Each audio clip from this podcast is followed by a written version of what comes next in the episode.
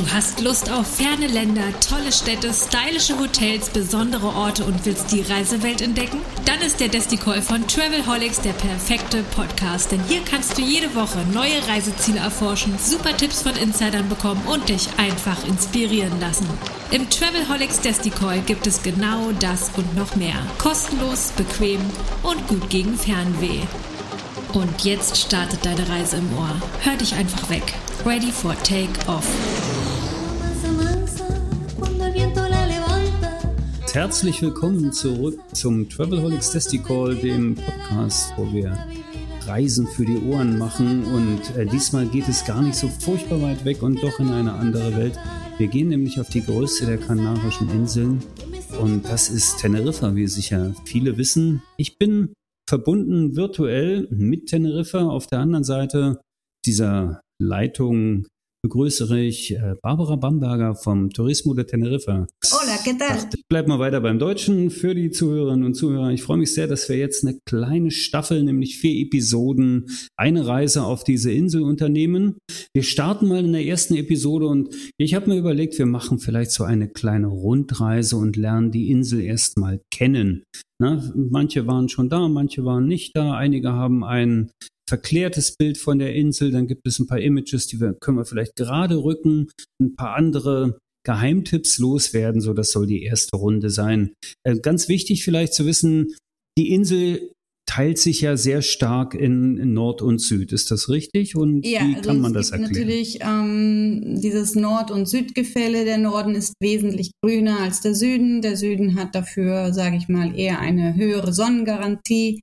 Ähm, das liegt natürlich daran, dass in der Mitte unser Teide ist, der Vater Teide, so wie wir ihn nennen, ähm, der höchste Berg Spaniens. Und ja, da ist es dann halt so, wenn die, die Wolken, die Passatwolken vom Norden her an die Bergwand ranziehen, dass sie dort hängen bleiben. Und deswegen ist dann auch eben öfters mal bewölkt ist im Norden der Insel. Deswegen ist es halt auch schön grün, weil es dort öfters mal regnet. Das habt ihr in Deutschland auch, da regnet es auch öfters. Deswegen ist es grüner bei euch als bei uns.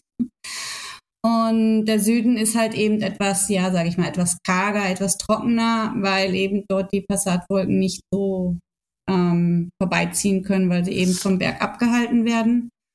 Und deswegen ist dort unten auch eben die Sonnengarantie etwas höher als im Norden der Insel. Gleichbleibend ist das Klima natürlich äh, wunderbar überall auf der Insel, aber es ist dann eben, wie gesagt, durch diesen, durch diesen Grad, diesen Berg ist die Insel sozusagen in zwei komplette Klimazonen getrennt. Und klimatisch ist es aber auch so sehr interessant. Du hast es ja schon erwähnt. Na, es ist eine, es ist eine Sonneninsel Mhm. mit ein paar Wolken im Norden, aber äh, vom Klima trotzdem keine tropische Insel und nicht unerträglich heiß. Wie kann man das beschreiben und was ist da eigentlich wichtig, wenn ich jetzt eine, ich bin ja noch nicht losgeflogen, wenn ich eine Reiseplanung mache, was, was sollte ich da, was sollte ich Ja, einmal kommt es drauf an, wann man natürlich hierher kommt. Idealerweise, sage ich mal, ist ähm, von Mai bis September eine super gute Zeit, nach Teneriffa zu kommen. Da ist die Wetterbeständigkeit auf jeden Fall mehr gegeben als im Winter, da im Winter es trotzdem im, im Norden schon auch mal regnen könnte, wenn man jetzt dort Urlaub machen möchte. Und dann sollte man sich halt eben trotzdem immer mal noch eine, eine Strickjacke oder so einen Pullover mitbringen, weil selbst wenn man unten im Süden sein sollte, abends wird es doch immer wieder frisch. Ähm, durch, die, durch diese Passatwinde eben und auch durch den Atlantik, durch die Brise vom Meer kann es halt trotz alledem auch im August oder ja, ähm, am Abend, wenn man um 10 Uhr auf der Strandpromenade entlang läuft, durch diesen Wind, diese frische Brise schon kühl werden und dann ist es trotzdem gut, dass man immer mal eine Jacke dabei hat. Muss nicht sein, aber kann eben gegeben sein. Und im Mai ist es halt deswegen auch sehr schön, nach Teneriffa zu kommen, weil dann hier alles in Blüte ist. Und wenn man dann durch den Nationalpark fährt, dann ist es schon eine, eine Pracht, weil man da auch die einmaligen Tachinastenblumen sehen kann. Tachinastenblumen ist eine einzigartige Blume, die ähm, im Nationalpark wächst. Das ist ein Nelkengewächs. Und die gibt es aber, wie gesagt, nur dort oben und die wächst halt wirklich nur einmal im Jahr. Und es kommt immer darauf an, wie viel es im Winter geregnet hat. Dann wachsen mehrere von diesen Blumen oder aber weniger. Aber eben dann eben in dieser Zeit, im, rund im Mai, Ende Mai, Mitte Mai bis Mitte Juni ungefähr, sind die in Blüte. Und das ist schon sehr gigantisch. Die haben so einen richtig, ja, pinke, ähm, pinke Farbe haben diese Blüten und das ist nicht eine Blüte, sondern es ist wie, wie ein, ich weiß gar nicht, wie ich das beschreiben soll, halt wie ein Riesenstock, der nach oben wächst sozusagen, also so, so, so, so ein Gehäuse und aus diesem Gehäuse kommen tausende von Blüten in einer Pflanze eben hervor. Und dann steht dann da so eine pinkfarbene, riesige, ja, Pflanze am Wegrand. Und dort von diesen Pflanzen gibt es dann halt ganz viele. Und es ist schon sehr, sehr ähm, gigantisch, sich das anzuschauen, mal sich das dann auch von dem Vulkanfelsen oben abhebt, dieses Pink gegen, gegen dieses Lavagestein, das ist schon ganz, ja, mh, mm, hervorragend, sich das Einzigartige Sache. Ich werde mal zusehen, dass ich ein Bild von einer Tachinaste-Blume finde und in die Shownotes packe. Wenn ich keins finde, dann rufe ich jetzt mal alle Zuhörerinnen und Zuhörer auf, äh, Bilder äh, von der Tachinaste-Blume an uns zu schicken, damit wir die veröffentlichen können und wir diese Blume kennenlernen können. Jetzt hast du vielleicht noch zwei ganz äh, interessante und wichtige Infos schon fast mit verpackt, nämlich einmal dieses Lavagestein. Wir lassen uns mal ein bisschen über die Struktur der Insel sprechen. Das ist ja eine Richtig? reine Vulkaninsel. Mhm. Ne? Also eigentlich stehen wir auf erkalteter Lava, genau. wenn wir auf der ja, also sind. Strukturmäßig von der Insel, ich weiß nicht, ähm, wie das jetzt bei den Zuhörern so ist. Viele denken halt auch immer, Teneriffa sei eine, eine von, von Massentourismus übervölkerte Insel. Ich erkläre das immer ganz gerne an einem DIN A4-Blatt. Ich weiß nicht, ähm, ich versuche das jetzt einfach mal. Vielleicht die Leute, die jetzt zuhören, können sich ja einfach mal ein DIN A4-Blatt nehmen und mit mir zusammen ähm, Origami machen. Dann kann man sich auch wirklich die Struktur der Insel ein bisschen besser vorstellen. Also wenn man jetzt so ein DIN A4-Blatt hat und sich vorstellt, die Oberfläche von diesem DIN A4-Blatt sei die Oberfläche von Teneriffa. Wenn man das um die Hälfte faltet, dann hätten wir sozusagen die Oberfläche von unserem Naturschutzgebiet, weil 48 Prozent der Insel stehen unter Naturschutz, also praktisch die Hälfte der Insel. Und die Hälfte von dieser Oberfläche, das ist die Hälfte der Baumkrone, die einmal um die Insel herumgeht. Denn einmal um die Insel herum haben wir einen riesengroßen Kiefernwald, der sozusagen, ja, die, wir nennen es Baumkrone, weil es, wie gesagt, wie eine Krone um die Insel herumgeht. Die, wenn man die Oberfläche der Baumkrone um die Hälfte teilt, hat man die Oberfläche von dem Landschaftspark von Teno, vom Teno-Gebirge, Anaga-Gebirge und das Adeche-Massiv. Ähm, hier kann man vielleicht noch erklären, dass das auch die drei ältesten Teile der Insel sind, denn es gab früher, also vor vielen, vielen Millionen Jahren, drei Inseln. Das Anaga-Gebirge war eine Insel, das Teno-Gebirge war eine Insel und das Adeche-Massiv. Und dann gab es die Riesenexplosion und der Teide ist aus dem Meer entstanden und hat diese drei Teile sozusagen zusammengefügt. Also eigentlich ist der Teide das der jüngste Teil der Insel. Diese Oberfläche wir. von diesen drei ehemaligen Inseln sozusagen wieder um die Hälfte teilt, dann hat man die Oberfläche vom Nationalpark. Wenn man die wieder um die Hälfte faltet, diese Fläche von unserem Blatt Papier, dann hätten wir sozusagen die Oberfläche der Infrastruktur der Insel, also Straßen, Städte, Dörfer. Und die Hälfte davon macht das Tourismusgebiet von Teneriffa aus und das sind drei Prozent der Oberfläche. Genau so habe ich auch mitgerechnet. Ich bin gerade auf drei Prozent gekommen. Das heißt, es ist also ein, dieses, dieses Bild, was man hat, es ist eine Urlauberinsel, die zugebaut ist, stimmt hinten und vorne nicht. Minimal klein. Äh, gerne auch mal diese kleine Origami-Übung versuchen und äh, schauen, ob man auch auf die drei Prozent kommt. Der Hotspot des Tourismus, der Richtig. konzentriert sich auch im Süden. Ne? Äh, zwangsläufig durch die Sonnen, äh, Sonnenstunden natürlich äh, hervorgerufen. Wann ist das eigentlich alles entstanden? Wann ging der Teneriffa, Tenerismus, äh, der, der Tourismus Also los losgegangen ist es eigentlich im Norden in Puerto de la Cruz in den 50er Jahren. Da hat sich in Puerto de la Cruz in diesem Fischerdorf schon ein bisschen Tourismus, ähm, ja, zu, da hat es kleine Pensionen gegeben, wo der Tourismus sozusagen anfing, aber richtig losgegangen, so wie man Tourismus jetzt oder wie wir das heute kennen, mit diesem riesigen Boom ist in den 70er Jahren unten im Süden. Da gab es so einen intelligenten Menschen, der kam hierher und hat dort unten, da gab es halt in Los Cristianos wirklich nur dieses kleine Fischerdörfchen Dort gab es keine Straßen, keine asphaltierten Straßen, sondern wirklich nur Sandwege, die dort runtergingen. Ähm, und ja, der, der hat dort bei den Bauern sozusagen das ganze Land aufgekauft und hat gesagt, hier, das ist der ideale Ort, um Hotels hier herzustellen und ähm, ja, ein bisschen ähm, das Ganze auszuweiten für, für Promenaden, für Strände, für eben Familienurlaub etc. Und dann ist es so nach und nach entstanden.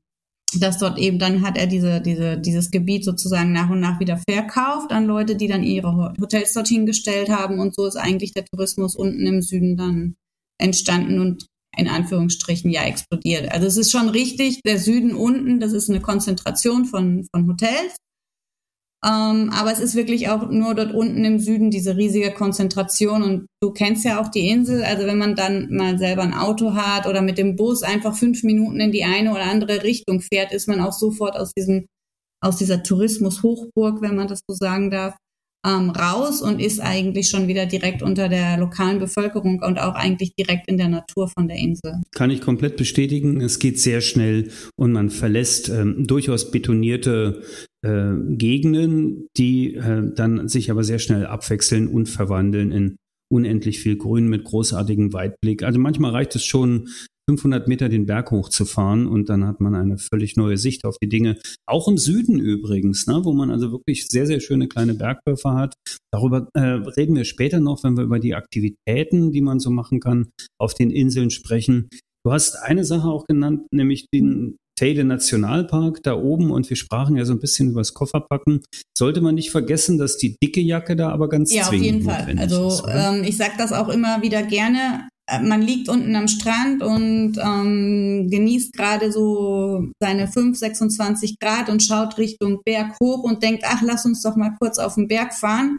Und wir treffen oben immer sehr viele Kunden, Gäste in Flipflops, kurzer Hose, die bitterlich frieren, weil sich keiner bewusst ist, dass man eben von null auf 2200 Meter in einer Stunde hochfährt und die Temperatur eben dort auf jeden Fall eine komplett andere ist, weil man in ein Hochgebirge fährt.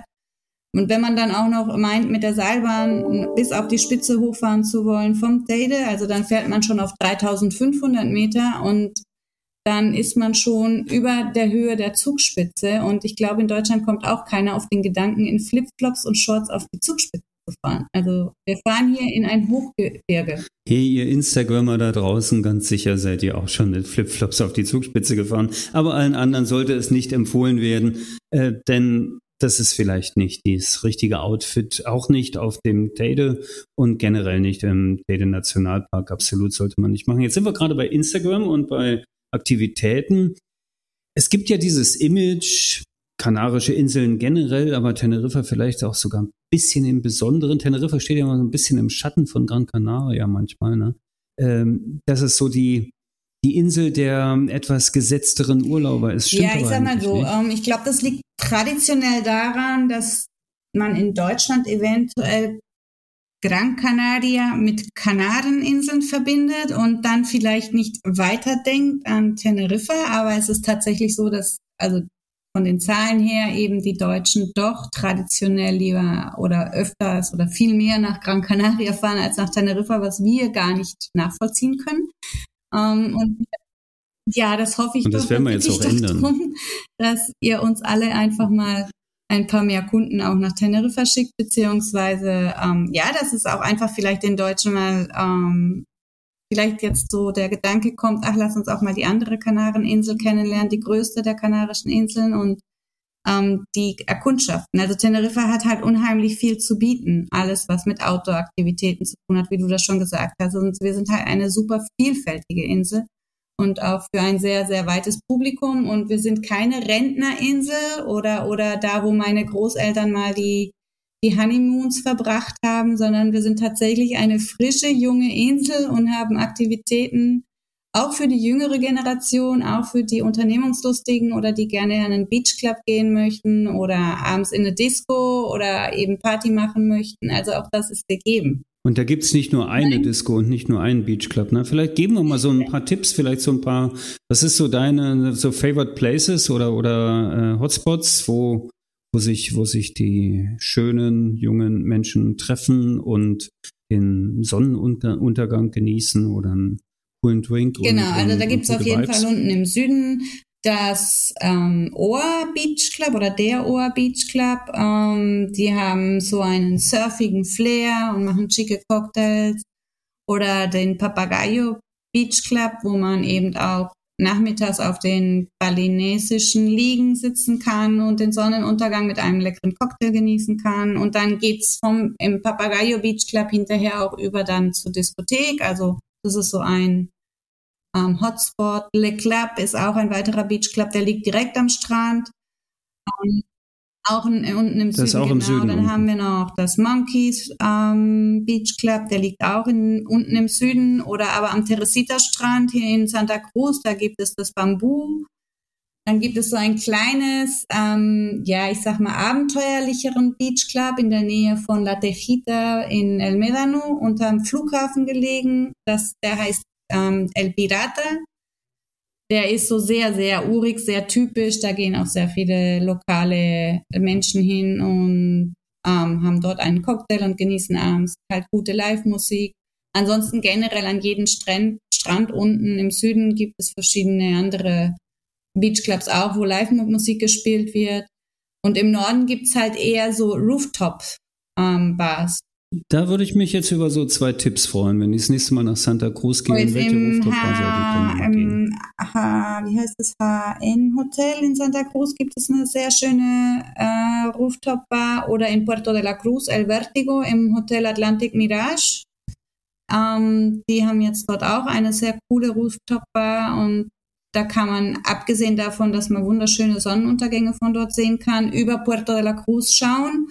Und dann gibt's dort immer noch diese spannende Geschichte, dass dort die Paraglider relativ nahe dran vorbeifliegen, was dann auch nochmal so einen Kick hat. Okay, also El Vertigo auf jeden Fall äh, mal auf die Liste setzen, wenn man eine Inselrundfahrt macht. Jetzt sind wir noch mal ganz kurz so bei dieser Inselrundfahrt. Die meisten Urlauber aus äh, Deutschland, die werden wahrscheinlich im Süden Mhm. landen, Teneriffa Sur, und werden dann, ja, Mietwagen, oder? Mietwagen Auf ist auf. Teneriffa durchaus angebracht.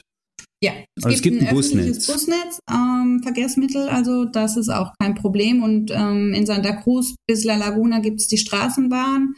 Aber ich würde einfach vorschlagen, wenn man jetzt nicht mit so einem Paketurlaub ankommt, ähm, wo man eh vom Tour Operator Veranstalter abgeholt wird und wenn man lieber selbstständig sein möchte und die Insel auch selbstständig erkunden möchte, dann einfach einen Miet- Mietwagen zu nehmen, auf jeden Fall am Südflughafen, genau. Ja, und dann wohne ich vielleicht ein paar Tage im Süden und akklimatisiere erstmal und starte dann eine kleine Tour. Was wären dann so, wie würdest du diese Tour planen, wenn ich im Süden starte und vier, fünf Tage zur Verfügung habe, um die Insel. Ja, also wenn ich dann im Süden ankomme und im Süden unten, wie du sagst, eben erstmal da zwei, drei Tage bin, dann würde ich einfach erstmal, ja, vielleicht am ersten Tag mir schon auch die Strände und so und mich akklimatisieren, runterkommen und dann vielleicht am zweiten Tag würde ich Richtung Los Gigantes fahren, ähm, diese Steilküste von Los Gigantes, die mir anschauen, dort vielleicht eventuell Kajak fahren und ähm, dann einfach weiterfahren, auch in das Bergdorf hoch äh, nach Masca. Über, über Santiago del Teide fährt man nach Masca. Das ist ein ehemaliges Schmugglerdorf.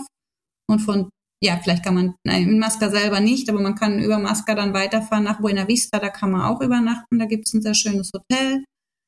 Dann würde ich da vielleicht nochmal einen Tag verbringen und dann im Teno-Gebirge mir das urige, alte Teneriffa anschauen, wo es wirklich heute noch Menschen gibt, die von dort aus noch nicht so oft in ihrem Leben selbst in der Hauptstadt von Santa Cruz gewesen sind. Also da ist es wirklich richtig urig und da gibt's dann halt auch noch den Ziegenhirten, der mit seinen Ziegen dort rumläuft und wo man wirklich auf frische Ziegenmilch kosten kann.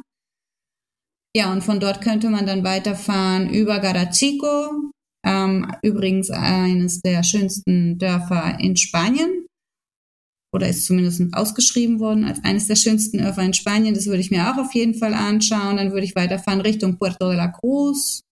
Ähm, von Puerto de la Cruz weiter nach La Laguna. Dann sind wir ja schon fast in, in der Hauptstadt in Santa Cruz. La Laguna ist übrigens Weltkulturerbe ernannt von der UNESCO. Da war die erste Stadt im Mittelalter ohne Stadtmauern, weil man von dort oben Ah, keine na, Stadtmauern brauchte, auch weil man sah gewusst. halt eh schon so von dort oben aus, wer kam. Und die Eroberer, die haben damals die Stadtpläne mitgenommen nach Südamerika und haben dort so die Städte nachgebaut. Also wenn man durch Havanna in Kuba läuft, läuft man eigentlich durch die Straßen von La Laguna. Das äh, kam mir tatsächlich auch mal so vor, als ich durch La Laguna gestriffen bin. Sie sagte, du hast schon eine ganze Menge Kuba-Feeling. Da ich Kuba sehr mag und ähm, das hat man in dem einen oder anderen Podcast, den ich hier schon gemacht habe, zum Thema Destinationen sicher auch mitbekommen, es gibt eine gewisse Affinität zu Südamerika ähm, ja. hat mir das sehr, sehr gut gefallen in ja. der Laguna. Das kann ich bestätigen. Ah, das ist genau. das Vorbild so von La Laguna. War nachgebaut worden, nach dem, ah, ja. nach dem Stadtplan von La Laguna. Und dann, genau, dann fahren wir halt vielleicht weiter runter nach Santa Cruz oder ich würde sogar nicht direkt runterfahren nach Santa Cruz, sondern ich würde tatsächlich von La Laguna aus über den Mercedeswald, ähm, also durch das Anaga-Gebirge fahren und dann runter nach San Andrés. Dann kommt man unten am Teresita-Strand raus das ist der Strand hinter der Hauptstadt von Santa Cruz. Und dann würde ich vielleicht in Santa Cruz übernachten, nochmal ein paar Tage und die, ja, die Stadt genießen. Und von dort kann man dann weiterfahren wieder Richtung Süden. Da fährt man vielleicht in Candelaria vorbei. Da kann man sich die schwarze Madonna anschauen. Das ist unsere Heilige. Ähm, die steht hier in der Basilika. Ja, und dann ein Ort weiter hätten wir noch Weimar, da gibt es die Pyramiden, ähm, entdeckt von Herrn Thor Heyerdahl, dem Norweger, der gesagt hat, das sind Pyramiden. Und heute ist es eines der schönsten Freilichtmuseen, ja, die man besuchen kann, mit einem botanischen Garten.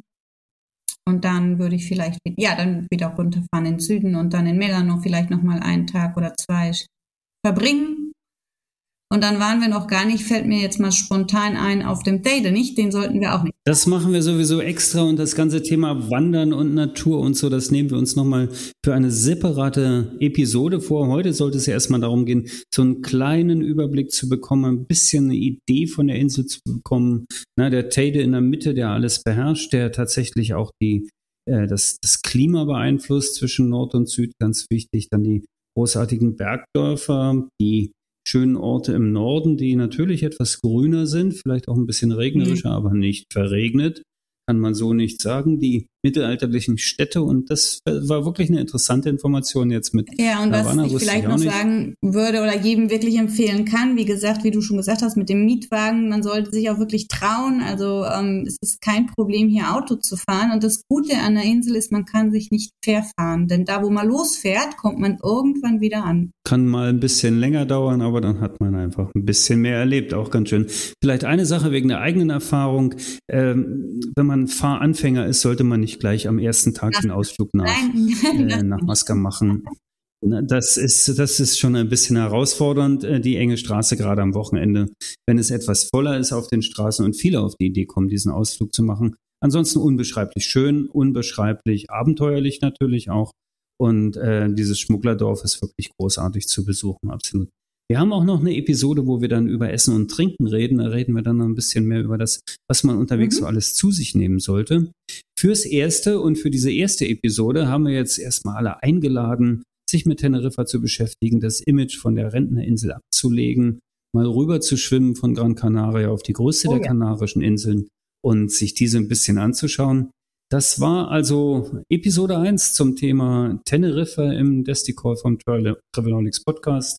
Auf der anderen Seite nämlich auf der Insel Barbara Bamberger von äh, Turismo Tenerife und äh, ich danke ja, sehr ich danke fürs Zuhören. Euch, danke ihr Barbara. dabei wart und ich danke dir, dass du dir Zeit genommen hast. Ja, und ich danke allen Zuhörern, sage bis bald. Mein Name ist Roman Borch, das ist der Travelholics Adios. Podcast. Hasta luego.